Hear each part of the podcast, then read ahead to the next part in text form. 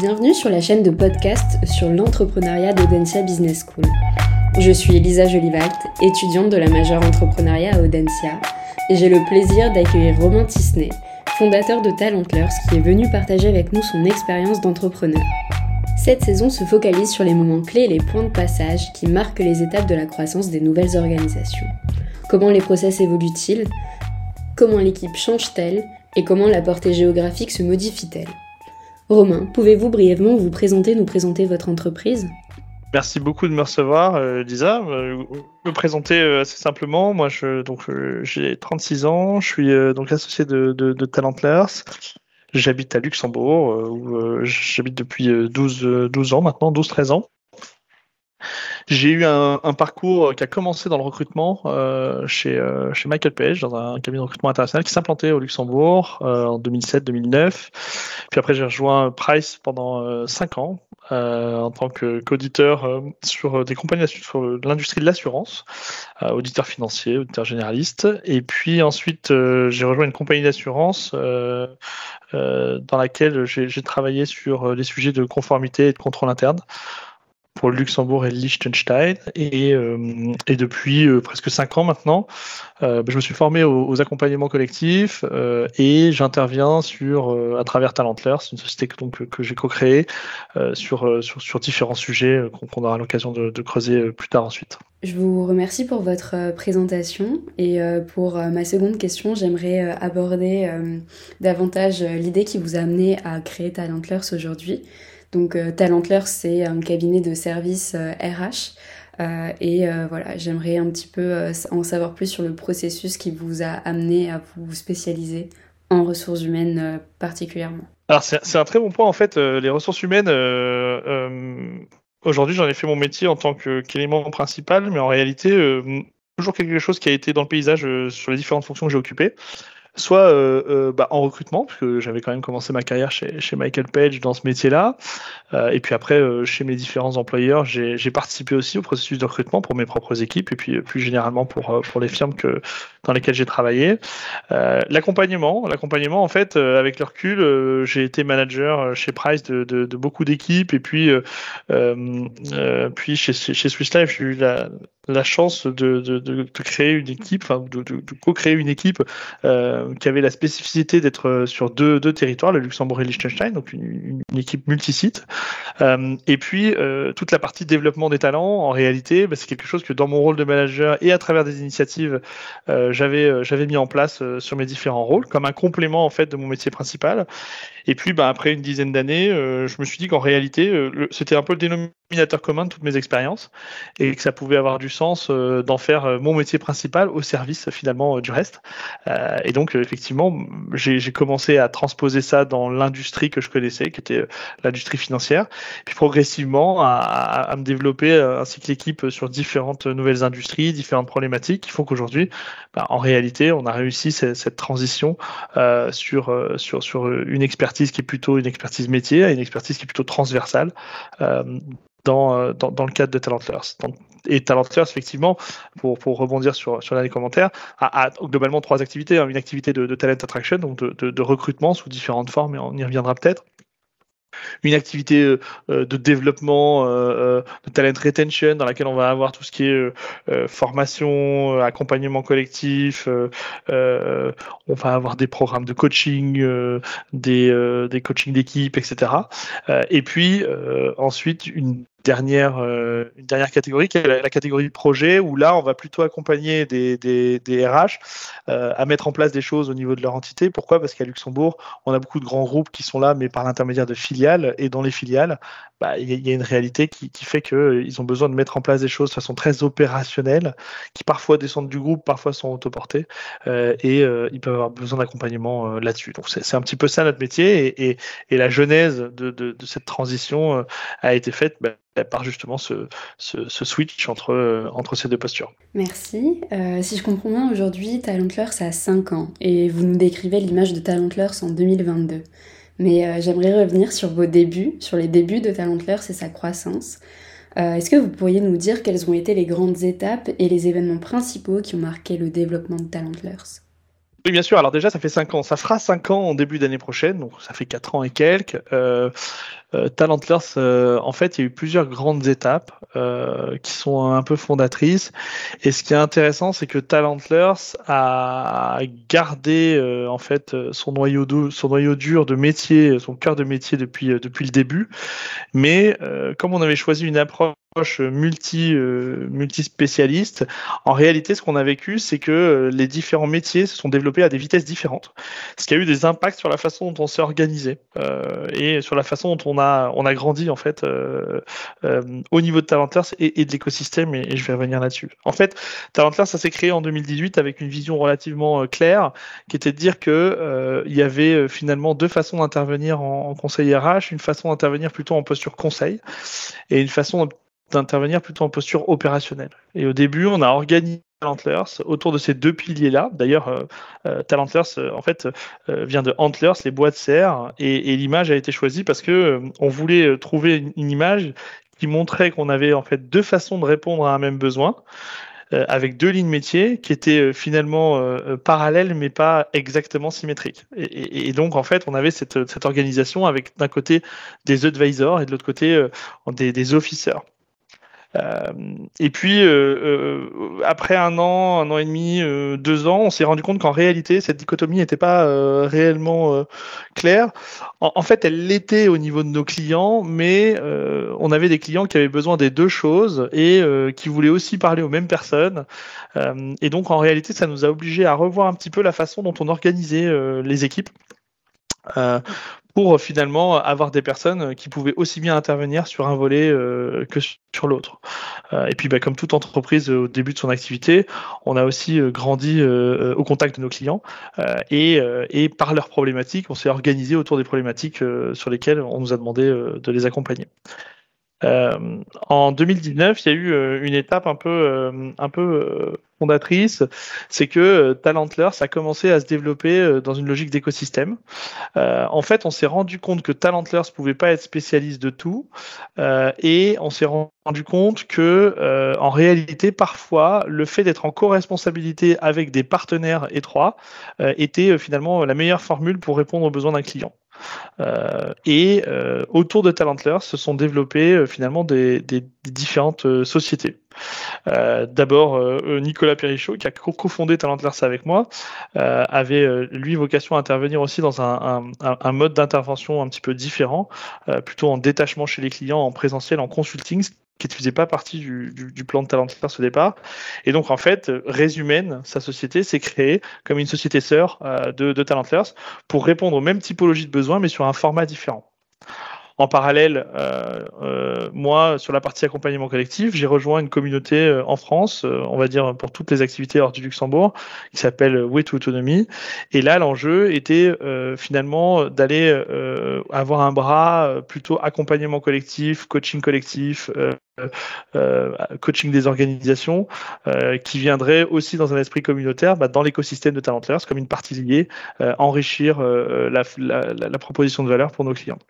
Et puis plus, plus récemment, en fait, euh, on s'est rendu compte qu'il y avait un besoin sur le recrutement digital et la société Club Trust a été une, autre illustration de ce, ce concept, euh, euh, société Club Trust dans laquelle en réalité c'est encore une partie liée euh, de Talentless, mais euh, qui va venir répondre à un besoin plus spécifique avec un processus spécifique et une entité à part. Et donc c'est un petit peu comme ça qu'on s'est structuré au fur et à mesure euh, pour, pour répondre à nos clients. Donc en, clair, les, les, les, grandes étapes de vie de Talentless ont été marquées bah, au début par euh, des personnes euh, qui représentaient, qui étaient organisées conformément au service qu'on vendait. Ensuite, elles ont été vendues par des, des besoins. On a été structuré par rapport à des besoins, les besoins de nos clients qui nous expliquaient que eux, ils avaient besoin de différents formats sur différents sujets. Et puis maintenant, Maintenant, on est organisé plutôt comme une espèce de constellation d'acteurs pour répondre à tous ces besoins, mais avec justement des partenariats entre nous pour avoir toujours la meilleure expertise au meilleur endroit, au meilleur moment. Euh, je vous remercie pour votre euh, réponse. J'ai une autre question qui me vient en tête. Je voulais savoir euh, comment pour vous passe-t-on d'un bricolage organisationnel à une entreprise avec des process? Alors c'est une très bonne question parce qu'en fait cette question du process c'est la question de, tout, de, tous les entrepreneurs en fait qui créent une société en partant euh, de rien from scratch. Euh, donc il y, a plusieurs aspects là-dessus. La première question déjà c'est euh, le fait que le process il n'y a pas un avant et un après le moment où on a mis les process. En réalité les process bah, on est obligé petit à petit de les construire et ils vont évoluer tout au long de la vie de l'entreprise. Pourquoi? Parce que l'organisation, c'est un objet vivant et qu'au fur et à mesure de la vie de l'organisation, bah, il va y avoir effectivement des besoins différents en termes de process. Ensuite, ce qui fait qu'on est obligé de mettre des process, un des premiers critères qui fait qu'on est obligé de mettre en place des process organisationnels, c'est le fait de vendre des services récurrents. Pourquoi? Parce que quand on est dans du transactionnel pur, en réalité, on se repose plutôt sur l'expertise, mais on a moins besoin d'un processus puisque en fait, on travaille à la mission. Et donc, en fait, on a une lettre de mission, on délivre la lettre de mission. Ensuite, les processus de facturation et les, processus annexes sont relativement simples et on peut se mettre dans une logique euh, transactionnelle. En revanche, quand on commence à avoir un service récurrent, comme nous on fait par exemple du RPO, du recrutement, de, l'outsourcing pour le recrutement, là, on est obligé de mettre en place des processus solides. Euh, déjà parce que en interne, on va avoir besoin de s'assurer que le niveau de service il est délivré au client en continu et que peu importe qui se passe de notre côté, finalement, le client, lui, il a payé pour un service continu, il n'a pas d'interruption de service. Et deuxièmement, parce que quand on travaille avec des, des clients qui sont des entreprises euh, souvent régulées, euh, elles ont des besoins spécifiques au fait qu'elles sont régulées en termes de protection des données, en termes de euh, d'outsourcing, etc. Et donc parfois, une partie des processus sont imposés par les processus de, de, nos clients. Donc ça, c'est le, on va dire, c'est le premier trigger sur sur la mise en place de processus. Ensuite, le deuxième sujet, c'est les processus humains. En l'occurrence, euh, une entreprise, elle a vocation à voir arriver et sortir des gens sur différents formats, en stage, en, partenaire, en CDD, en CDI, etc. Au début, on peut faire les choses de façon empirique, mais en fait, on se rend vite compte que dès qu'on commence à avoir une notion d'équipe qui se crée, on va avoir besoin de mettre en place finalement un processus un peu plus euh, standard ou solide pour euh, finalement onboarder euh, des gens euh, qui ont des expériences différentes, qui vont pas avoir les mêmes niveaux de montant en compétences, etc. Et là, dans ce cadre-là, important d'avoir en place, comme chez nous, des personnes qui vont finalement rencontrer les différents candidats, mais aussi. Donc ensuite, il y a, le, troisième sujet, c'est le processus collaboratif. Et, et, là-dessus, en fait, ça, c'est des processus de comment on va travailler, comment on va partager l'information, comment on va échanger, comment on va prendre des décisions ensemble, qui sont des processus clés. Maintenant, dans une entreprise de notre taille, euh, c'est moins important puisque finalement, on est beaucoup plus en lien tous les jours. Nous, on explore des choses de ce point de vue-là parce que c'est notre métier et qu'on aime ça, mais en réalité c'est souvent des processus qui viennent à partir d'une dizaine, une quinzaine d'employés, ce qui n'est pas notre cas puisque nous, en fait, en réalité, on va avoir trois, quatre employés au niveau de talenteur et autour, on va travailler avec une constellation euh, finalement euh, d'experts euh, qui vont plutôt être dans des statuts indépendants plus ou moins affiliés. Donc, on va dire que ça, c'est la partie processus collaboratif. Et, enfin, la partie, on va dire, processus organisationnel, là-dessus, c'est ce que je vais appeler, on va dire, les règles de fonctionnement de l'entreprise, de l'achat d'un crayon jusqu'à finalement le choix de, nouveaux bureaux ou finalement la mise en en place d'un poste de travail pour un nouveau collaborateur, etc. Là-dessus, je pense que c'est à partir d'un certain volume d'affaires, euh, euh, de chiffre d'affaires et surtout d'employés que ça se met en place. Mais nous, on n'a pas eu besoin euh, de travailler sur cette partie, aussi parce qu'on a choisi des solutions où on outsource pas mal de choses et donc on, trouve des gens qui font ça pour nous. Plus globalement sur le sujet des process, ce qui est important de se dire, c'est que de toute façon, à tous les moments de la vie de l'entreprise, il y a des solutions externalisées et qu'en réalité, bah, finalement, c'est toujours un arbitrage entre qu'est-ce que je garde, qu'est-ce que j'externalise en fonction à la fois de la valeur que ça m'apporte et de ce que ça me coûte euh, et à quel point le processus en question il est critique. Si c'est un processus critique, il faut toujours essayer de, le sécuriser. Nous, par exemple, l'onboarding, c'est important. Celui-là, c'est critique. Bah, celui-là, c'est nous qui faisons. Par contre, euh, le processus, on va dire logistique, est moins critique pour nous. Bah, celui-là, on délègue. En revanche, c'est pas toujours pareil en fonction de l'activité des, différentes sociétés. Je vous remercie. C'était vraiment très clair. Euh, vous avez soulevé en plus un point vraiment très intéressant dans le cadre de ce podcast.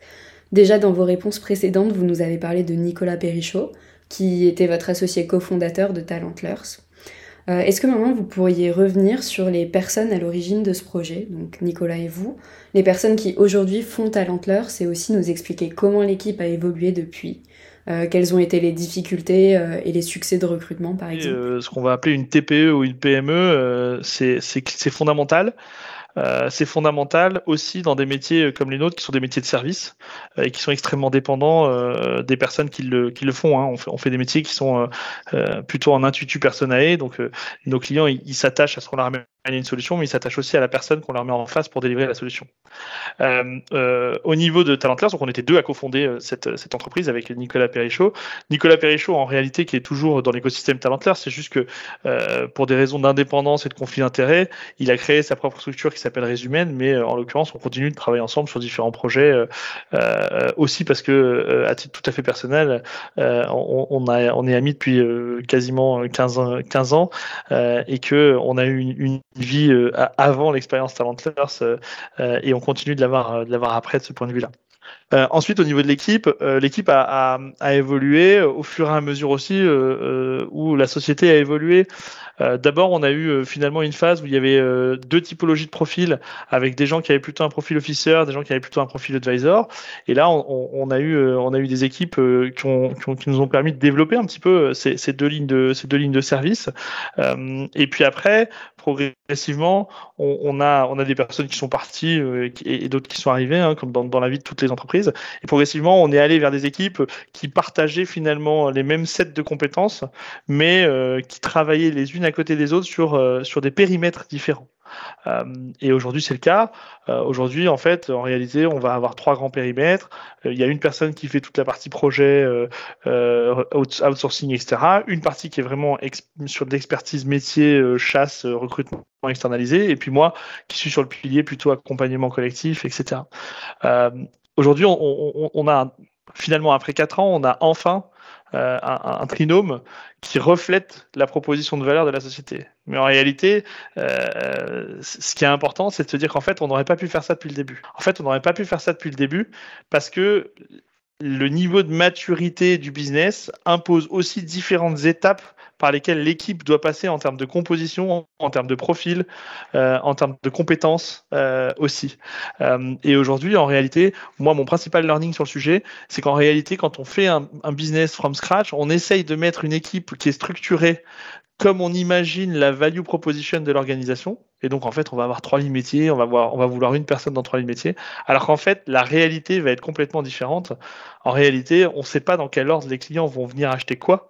Et donc, en réalité, il faut être beaucoup plus agile dans les profils qu'on prend, en prenant des profils qui sont de plus en plus, euh, plus on est au début, plus ils doivent être polyvalents, plus ensuite, à mesure, ils peuvent se, se, spécialiser dans des métiers et donc se structurer vers la value proposition. Donc, on va dire que finalement, le chemin de l'équipe dans une PME, il va beaucoup plus se faire de la polyvalence vers la spécialité que dans des territoires prédéfinis, parce qu'en général, quand on fait ça, eh ben, en fait, on va définir des territoires prédéfinis, mais on s'est pas mis au contact de nos marchés et de nos clients potentiels. Et si le client il décide autrement, eh ben, en réalité, on, on a des erreurs de casting avec la mauvaise personne au mauvais endroit. Ce qui nous est pas arrivé par chance, mais euh, qui pourrait aussi, euh, aussi arriver.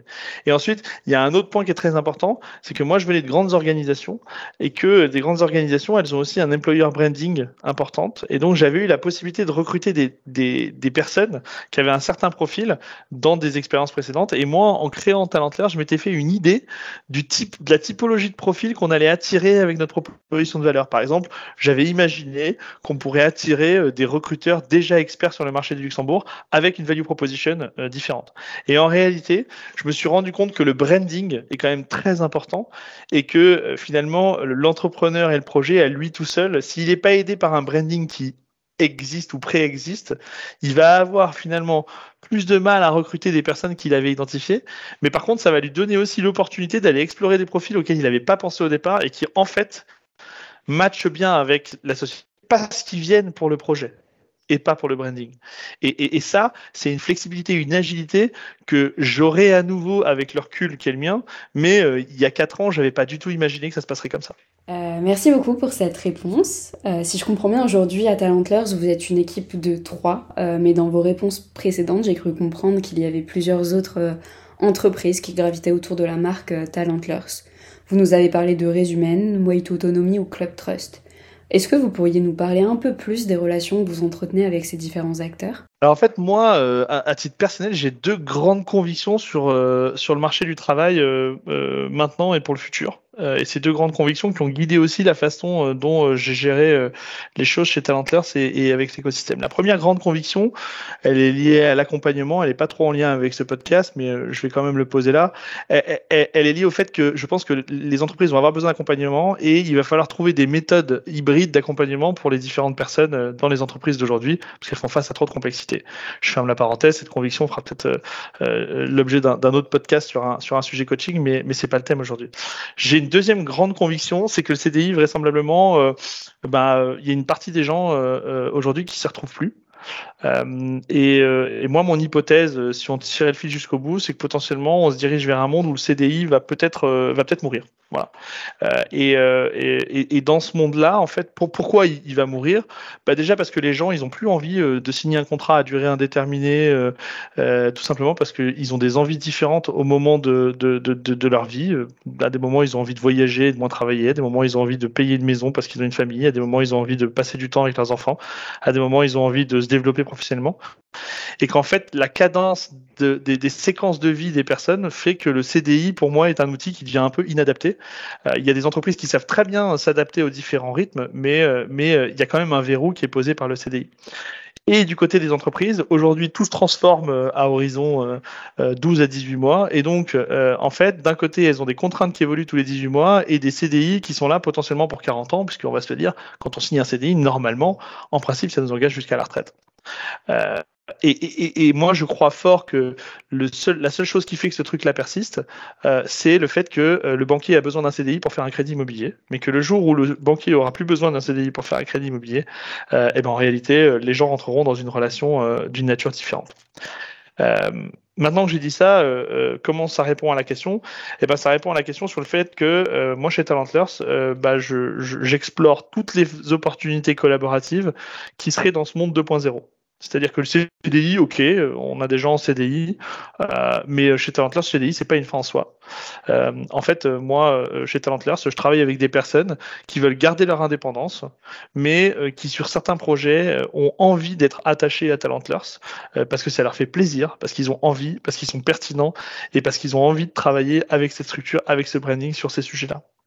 Euh, et en fait, euh, la question euh, de qui est dans l'entreprise et pas dans l'entreprise, moi, celle-là, ça fait longtemps que je l'ai réglée. En fait, dans l'entreprise, on est trois en CDI, mais en réalité, dans notre entreprise, on est plutôt 15, 20 que trois. Pourquoi? Parce qu'en fait, si vous venez dans notre bureau, vous verrez bien qu'il y a des gens qui passent, des gens qui sont dans d'autres sociétés, des gens qui ont fait partie de Talentlers à un moment et qui font plus partie de Talentlers, mais qui sont restés dans l'écosystème. Et en réalité, c'est cette logique un peu communautaire que moi, j'ai essayé, essayé de mettre en place. Donc, on, on est trois effectivement en CDI. Moi, je crois très fort dans, dans le statut euh, d'indépendant euh, quasi exclusif, hein, sur le modèle des cabinets d'avocats. Je pense qu'il y a des communautés de pratiques qui vont se développer sur ce modèle-là. Euh, oui, Autonomie est un super exemple euh, de ce point de vue-là. Euh, je crois aussi euh, à, au CDI Mission. Je crois aussi au fait que on, on, va travailler sur des projets multidisciplinaires là-dessus. Je crois aussi que nos clients, ils n'ont pas besoin qu'on ait les charges d'une grosse structure et qu'on leur facture trop d'argent au motif qu'on a fait des choix de structures importants. Je pense qu'on doit aussi à nos clients le fait d'être dans des structures légères pour pas les pénaliser d'un point de pricing, hein, parce que moi je n'ai pas envie de financer ma croissance avec l'argent de mes clients, euh, voilà. Et, donc d'une certaine façon, la façon dont je vois euh, Talentless aujourd'hui, c'est qu'en réalité, peu importe euh, quel est le statut contractuel des personnes, tous les gens qui gravitent autour de cette communauté peuvent avoir un badge et venir s'asseoir dans notre bureau. Et qu'ensuite, bah, on va prendre, on va partir de ce qui nous intéresse, c'est-à-dire les besoins de nos clients. Et pour chaque besoin, bah, on va trouver la meilleure équipe, le meilleur tandem, la meilleure personne.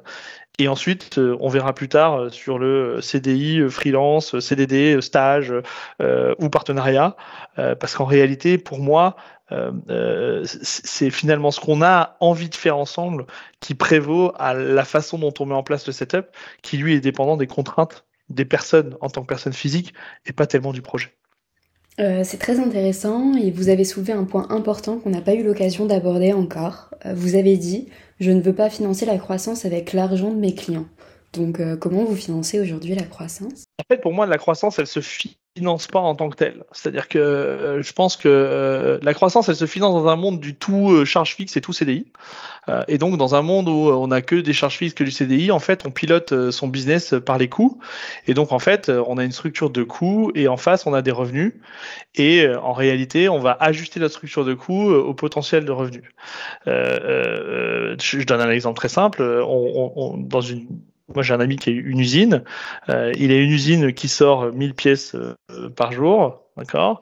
Il a euh, créé une usine qui sort ces 1000 pièces. Si demain, il veut aller chercher un client qui veut potentiellement lui faire une commande de 5000, bah, en fait, il est obligé d'abord de faire sortir l'usine de terre et ensuite d'aller voir ce client pour le démarcher. ça présuppose quoi? Ça présuppose qu'en réalité, le client d'aujourd'hui de l'usine paye en partie les travaux d'extension de l'usine pour le client futur.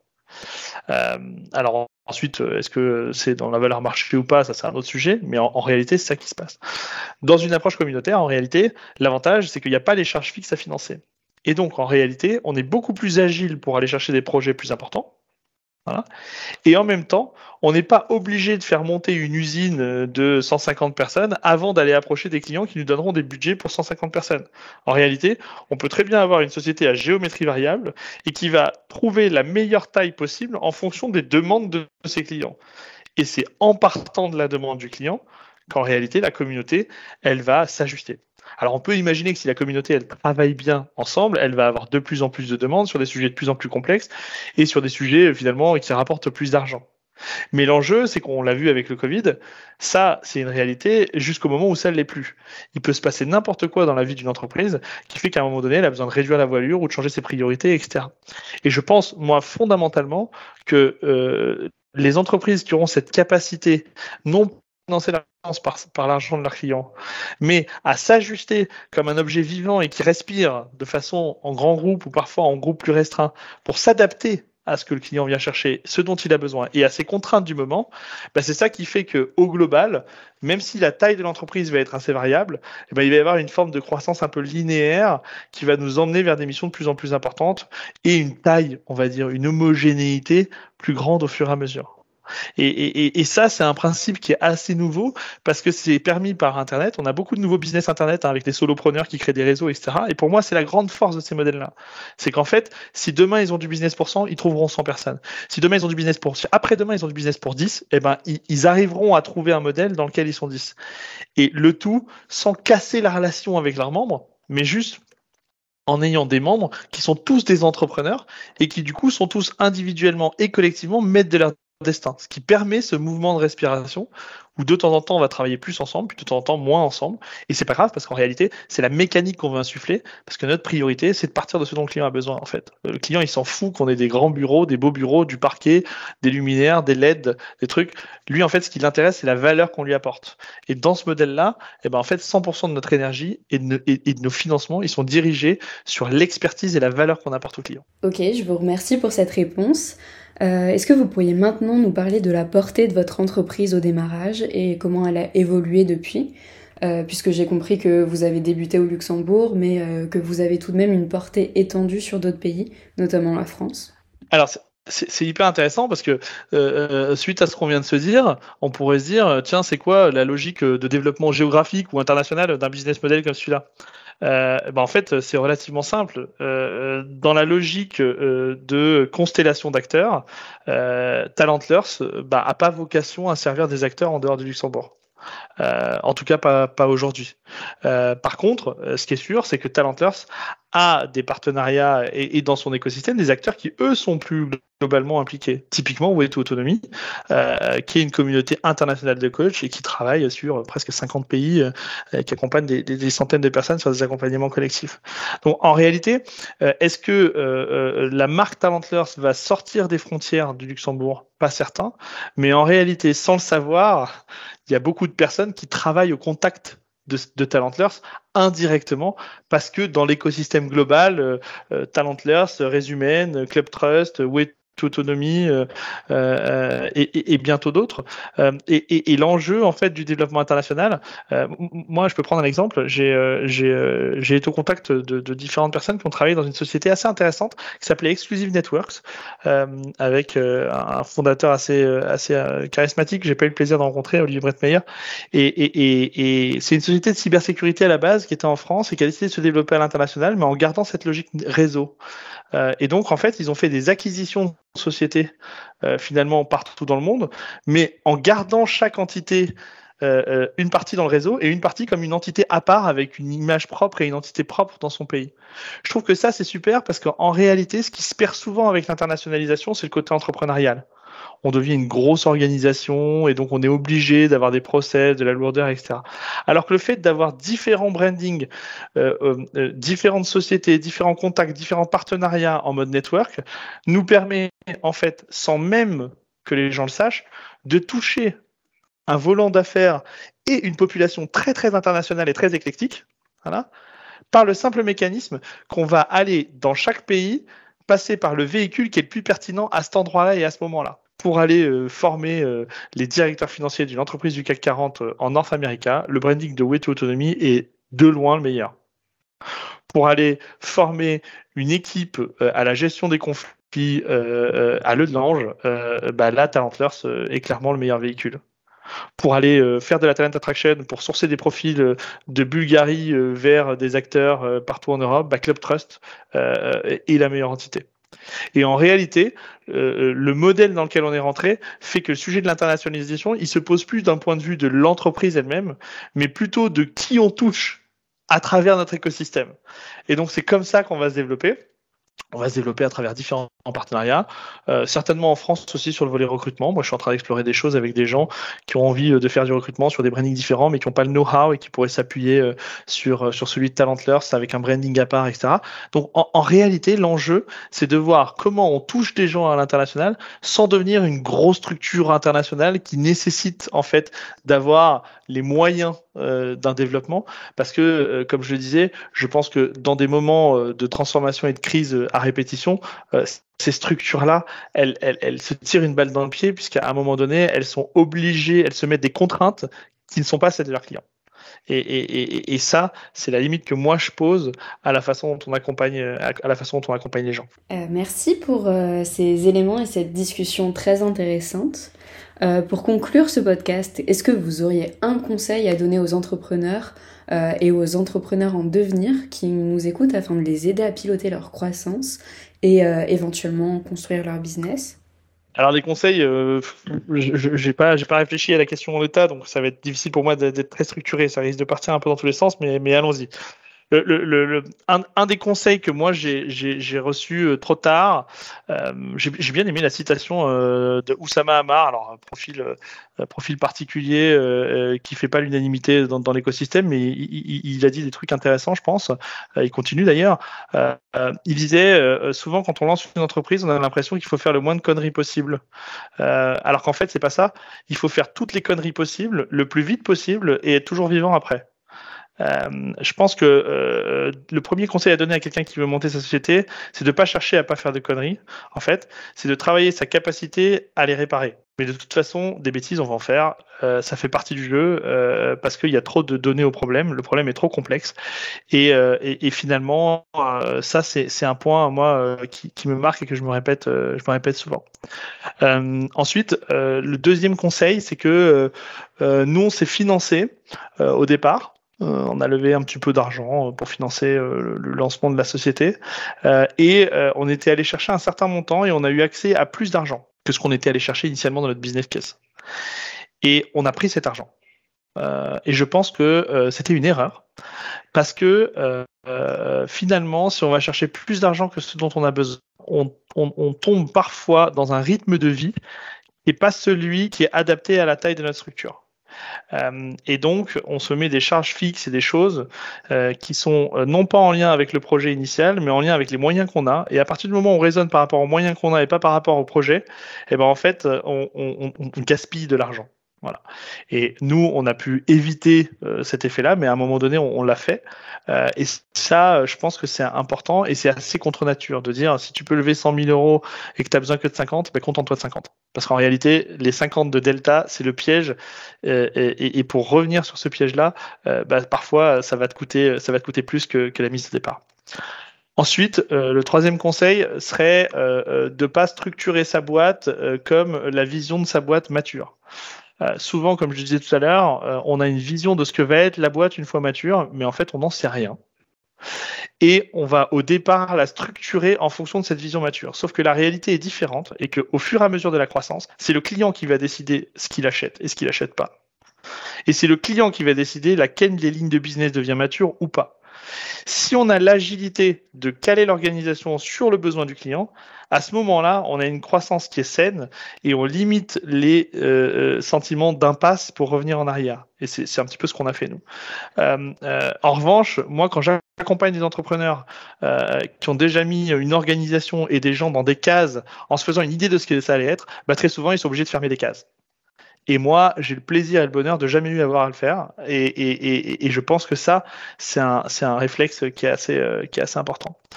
Et le dernier euh, conseil que j'aurais, euh, on va dire, pour quelqu'un qui monte une entreprise, c'est d'accepter que monter une entreprise, c'est un processus émotionnel complexe pour l'entrepreneur lui-même et pour ses équipes.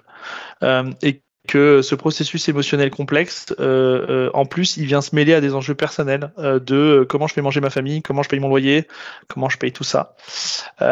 et finalement, en plus des, des, des, conseils un peu bateaux qui est d'être bien accompagné, etc. finalement, l'entrepreneur, il, il, prend soin de tout le monde sauf de lui-même. et, et, et, moi, ce que je conseille à tous les entrepreneurs qui nous écoutent et qui et que je rencontre dans ma vie, c'est de se faire accompagner par quelqu'un qui a un métier plutôt de superviseur, thérapeute, pas forcément coach, mais plutôt quelqu'un euh, euh, de l'ordre de la supervision. Euh, moi, c'est mon cas, parce que l'entrepreneur, il a besoin d'un endroit sur Terre où il peut venir poser tous ses doutes sans jugement face à quelqu'un qui va lui envoyer du feedback. Et il est émotionnellement trop relié à son projet pour le partager avec soit ses salariés, soit sa famille, soit, soit ses proches, puisque ses proches, ils veulent son bien. Et par définition, un entrepreneur, au début, il prend un risque. Et les gens qui l'aiment, ils n'ont pas envie qu'ils prennent ce risque. Donc en fait, ils ne sont pas objectifs pour l'accompagner là-dedans. Et donc, moi, j'encourage tous les entrepreneurs à aller chercher cette sécurité-là par ce setup indépendant, avec une vraie personne qui va leur poser les vraies questions sur euh, est-ce qu'ils font fausse route, qu'est-ce qu'ils font, pourquoi ils font ça, comment ils le gèrent, euh, qui leur disent parfois d'arrêter des choses ou de continuer d'autres choses, mais sans aucune, aucun parti pris dans le projet. Et ça, je pense que globalement, c'est ce qui va permettre à l'entrepreneur de passer le roller coaster émotionnel et comme Oussama Hamar, à la fois de faire toutes les conneries euh, euh, du monde et à la fois d'être vivant et au niveau de l'organisation et personnellement une fois que la tempête, la tempête du démarrage est passée. Donc c'est globalement ça les, conseils. Il y en aurait mille, hein. on, pourrait, on pourrait faire 6 heures de podcast. Euh, euh, non pas que j'adore donner des conseils, mais, mais s'il si, y a des choses à partager, je pense que c'est important de se le dire. Euh, et, et, voilà pour mes réponses. Un grand merci pour ce bon nombre de conseils qui seront très utiles, je pense, à la communauté d'entrepreneurs qui nous écoutent. Euh, merci Romain d'avoir répondu à mes questions. Vous pouvez retrouver l'ensemble de nos podcasts sur podcast-du6 entrepreneuriat.audencia.com. À bientôt. Merci beaucoup.